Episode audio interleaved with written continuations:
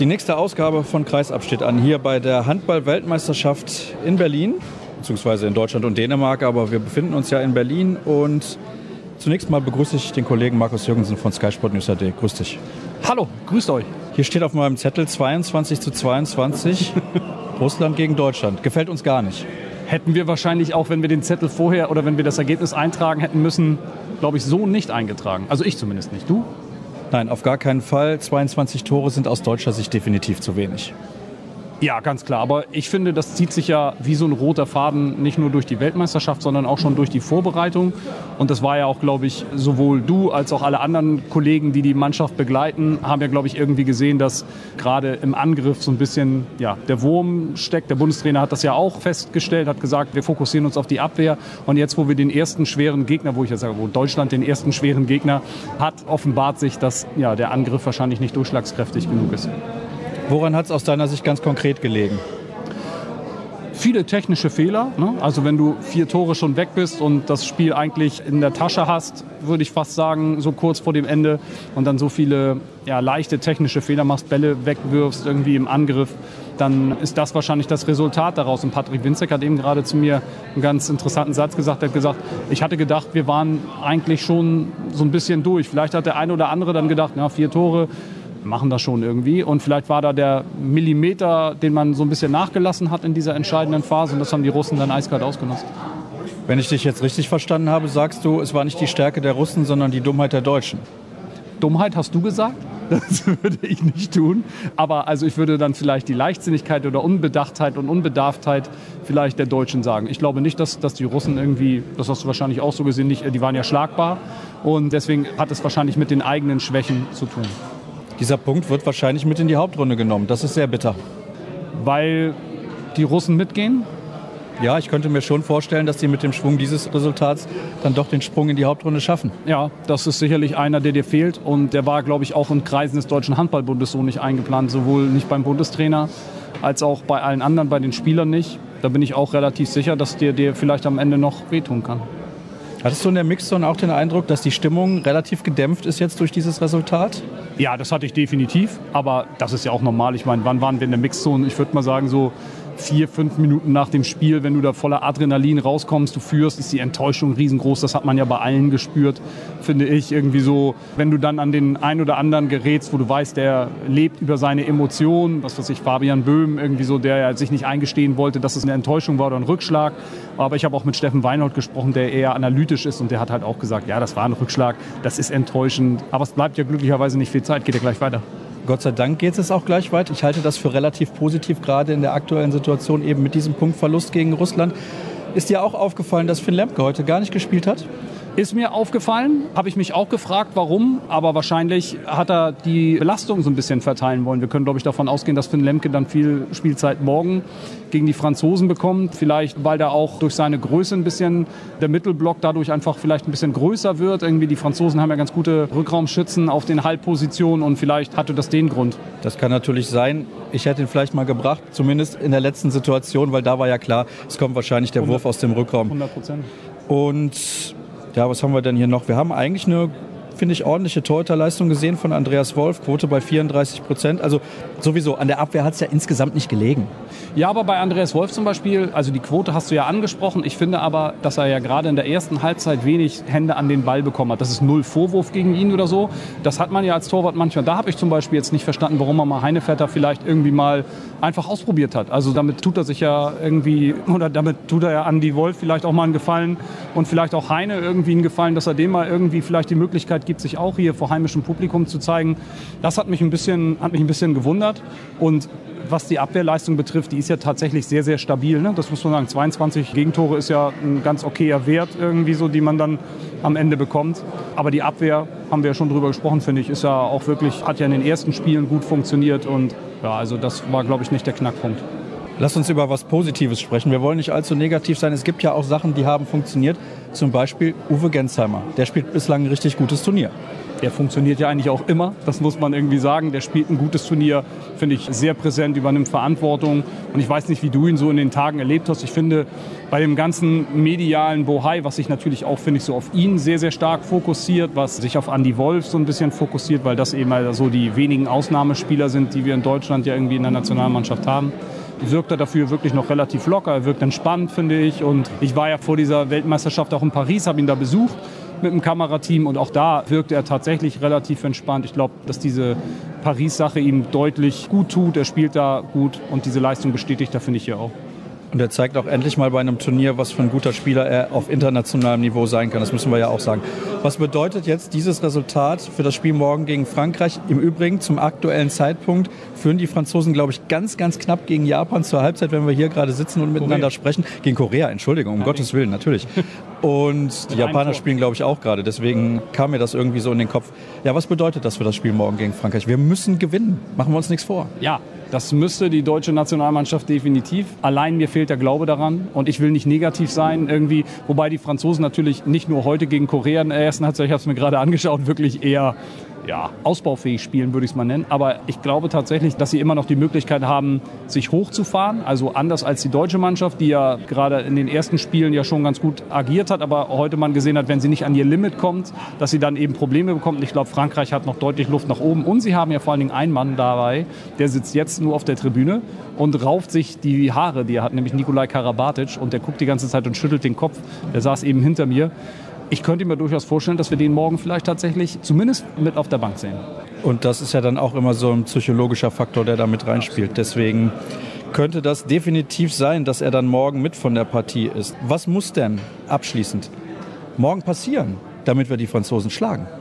Die Deutschen brauchen so einen Sahnetag, wie sie gegen Brasilien gehabt haben. Also sie müssen sich tatsächlich irgendwie nochmal richtig hochfahren. Ich glaube, er muss ein bisschen durchmischen. Ich glaube, er kann nicht wieder mit der 7 so anfangen und sie so lange durchspielen lassen. Also ich glaube schon, dass er personell ein bisschen was verändern muss. Diese Portion Wut, die man vielleicht irgendwie nach dieser Niederlage oder nach diesem Unentschieden, die ich tatsächlich jetzt Niederlage tituliere, weil es sich so anfühlt, diese Portion Wut, glaube ich, braucht man diese Emotionen braucht man, die Halle braucht man und dann braucht man vielleicht Franzosen, die vielleicht jetzt eine gute zweite Halbzeit gegen Korea spielen und dann sich sicher fühlen und vielleicht nicht an ihr Limit kommen und dann hat man vielleicht auch eine Möglichkeit, aber wie ich gesagt habe, ich glaube, es wird nicht reichen. Sehr viel Konjunktiv war das gerade bei Markus. Das gefällt mir überhaupt nicht. Ja, ich leg mich schwer fest. Aber doch, ich habe gesagt, also ich glaube, am Ende schaffen sie es nicht. Das wäre sehr, sehr schade und das wäre vor allem so früh im Turnier natürlich ein großer Wermutstropfen für den weiteren Verlauf. Ich danke dir recht herzlich. Schön, dass du mit dabei gewesen bist. Das war ja deine Premiere hier im Podcast und alle weiteren Infos, das wisst ihr, findet ihr bei facebook.com slash kreisab, bei twitter at kreisab.de sowie bei Instagram unter dem Hashtag oder Accountnamen kreisab. Jetzt gibt es noch ein paar Stimmen aus der Mixzone. Ich habe unter anderem gesprochen mit den drei Deutschen. Jetzt muss ich gerade noch mal auf den Zettel gucken. Mit Patrick Wienscheck, mit Janik Kohlbacher und Uwe Gensheimer sowie mit dem Russen Sergei Gorpischin. Ja, dann war es das für heute. Morgen hören wir uns dann natürlich nach dem Spiel gegen die Franzosen auch zu einer etwas späteren Uhrzeit hoffentlich wieder. Bis dann. Patrick Wiencheck, unentschieden heute gegen Russland. Ich nehme an, das ist definitiv zu wenig. Ja, im Nachhinein schon. Wir haben das ganze Spiel über geführt. Ich glaube, man hatte nie den Eindruck, dass wir es noch aus der Hand geben können. Und ja, leider haben wir dann in den letzten Minuten einige Fehler gemacht, die dann zum Ausgleich geführt haben. Insgesamt sind ja 21 Tore relativ wenig, wenn man auf euren Kader schaut. Das war wahrscheinlich der Schlüssel zum Spiel. Auf jeden Fall. Also ich glaube, von der Abwehr kann man mit 21 Gegentoren zufrieden sein, aber ja, ich glaube, wir haben den Anspruch, mehr zu erreichen und da müssen wir definitiv mehr werfen als 21 Tore. Was hat es denn deiner Meinung nach so schwer gemacht gegen die russische Deckung? Ja gut, die russische Deckung, die war kompakt, hat gut geschoben, waren schnell auf den Beinen. Und ja, wir haben irgendwie nicht so wirklich Lösungen gefunden, um uns äh, frei zu spielen. Und in den letzten Minuten, wenn wir mal freigespielt wurden, dann haben wir leider das Tor nicht gemacht. Das gehört leider zum Handball dazu manchmal. Aber ja, wie gesagt, wir müssen es morgen gegen Frankreich deutlich besser machen. Da habt ihr natürlich nicht mehr Zeit, um auch die Stimmung wieder ein bisschen nach oben zu bringen, denn das ist schon so ein kleiner Dämpfer jetzt. Ja, natürlich. Punkt ist ein Dämpfer, aber wir haben gerade schon auf dem Spielfeld gesagt, ja, bringt jetzt nichts nach hinten zu gucken wir wollen weitermachen. Wir haben immer noch alles in der Hand und von daher werden wir auch so die Sache weiter angehen. Also du bist sehr zuversichtlich, dass das morgen gegen Frankreich was wird, weil da ist ein Sieg ja jetzt Pflicht, wenn man überlegt, dass dieser Punkt gegen Russland wahrscheinlich mit in die Hauptrunde genommen wird. Auf jeden Fall. Ich glaube, jeder Sieg ist wichtig und ja, wir spielen morgen gegen Frankreich, gegen den Weltmeister, mit meiner Meinung nach mit dem besten Kader und da muss eine Menge stimmen, dass wir morgen das Spiel gewinnen. Vielen Dank.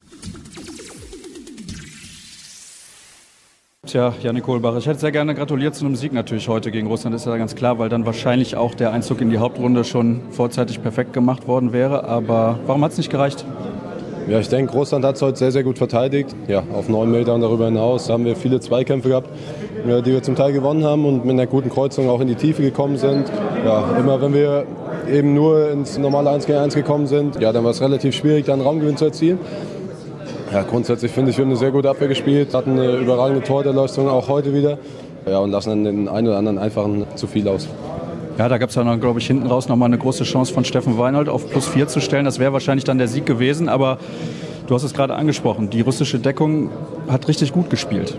Ja, wie gesagt, wenn wir den einen oder anderen mehr Freien natürlich da reinwerfen, dann sieht das ein bisschen früher noch besser aus. Wie gesagt, wir gehen auf vier weg nach der Halbzeit. Wenn wir da noch den einen oder anderen drauflegen, dann ist das vielleicht schon entschieden. Aber so ist uns klar, dass Russland bis zum Ende kämpfen wird. Das haben sie heute auch heute wieder gezeigt. Und ja, da müssen wir morgen dran anknüpfen und bei der geilen Kulisse und bei der wunderschönen Atmosphäre hier einfach wieder zwei Punkte holen und dafür kämpfen. Eine letzte Frage noch. Ich hatte von, von draußen irgendwie den Eindruck, ihr schafft es nicht, euch entscheidend abzusetzen. Hattest du dieses Gefühl auf der Platte auch? Ja, vom Gefühl her haben wir das Spiel eigentlich dominiert. Wie gesagt, wir haben über eine super Abwehr und eine gute Torhüterleistung immer nach vorne gespielt und ja, lassen dann vielleicht, wie gesagt, einfach nur den einen oder anderen zu viel weg.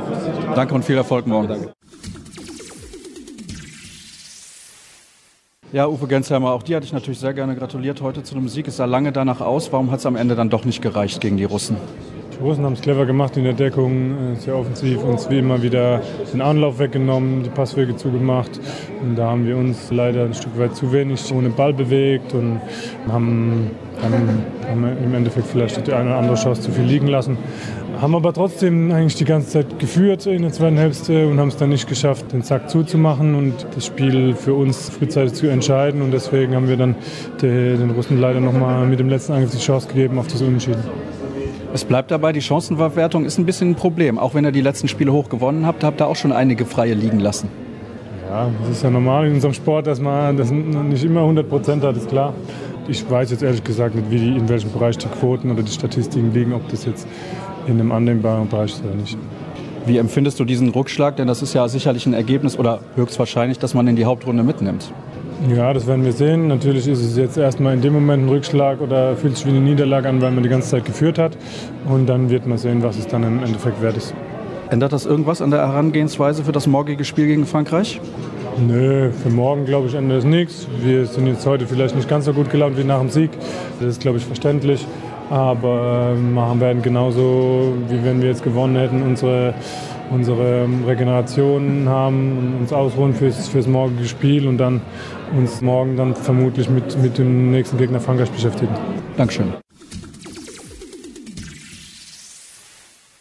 Sergej Gopischin, als wir gestern miteinander gesprochen haben, da hast du gesagt, wir wollen die Deutschen ein bisschen ärgern. Ich glaube, das ist euch gelungen. Ja, jetzt haben wir die ein bisschen doll geärgert, glaube ich. Also, ja, unser Konzept ist aufgegangen. Wir haben versucht, die ersten zehn Minuten mit der 4-2 so ein bisschen den Angriff aus dem Konzept zu bringen, ein bisschen das, was sie wahrscheinlich auf uns vorbereitet haben, ein bisschen quasi zu stören, um halt darauf dann auf unsere Abwehr dann aufzubauen. Und wie wir sehen, es war die ganze Zeit ein enges Spiel. Wir sind nicht unter die Räder gekommen. Mal waren wir mit einem Tor vorne. Die zweite Halbzeit waren halt die Deutschen die ganze Zeit mit zwei Toren vorne. Aber wie gesagt, es waren 60 Minuten und am Ende haben wir natürlich halt Glück, dass dann das reingeht. Äh, klar, vielleicht äh, meckern wir. Wir hätten auch gewinnen können, wir hätten auch verlieren können.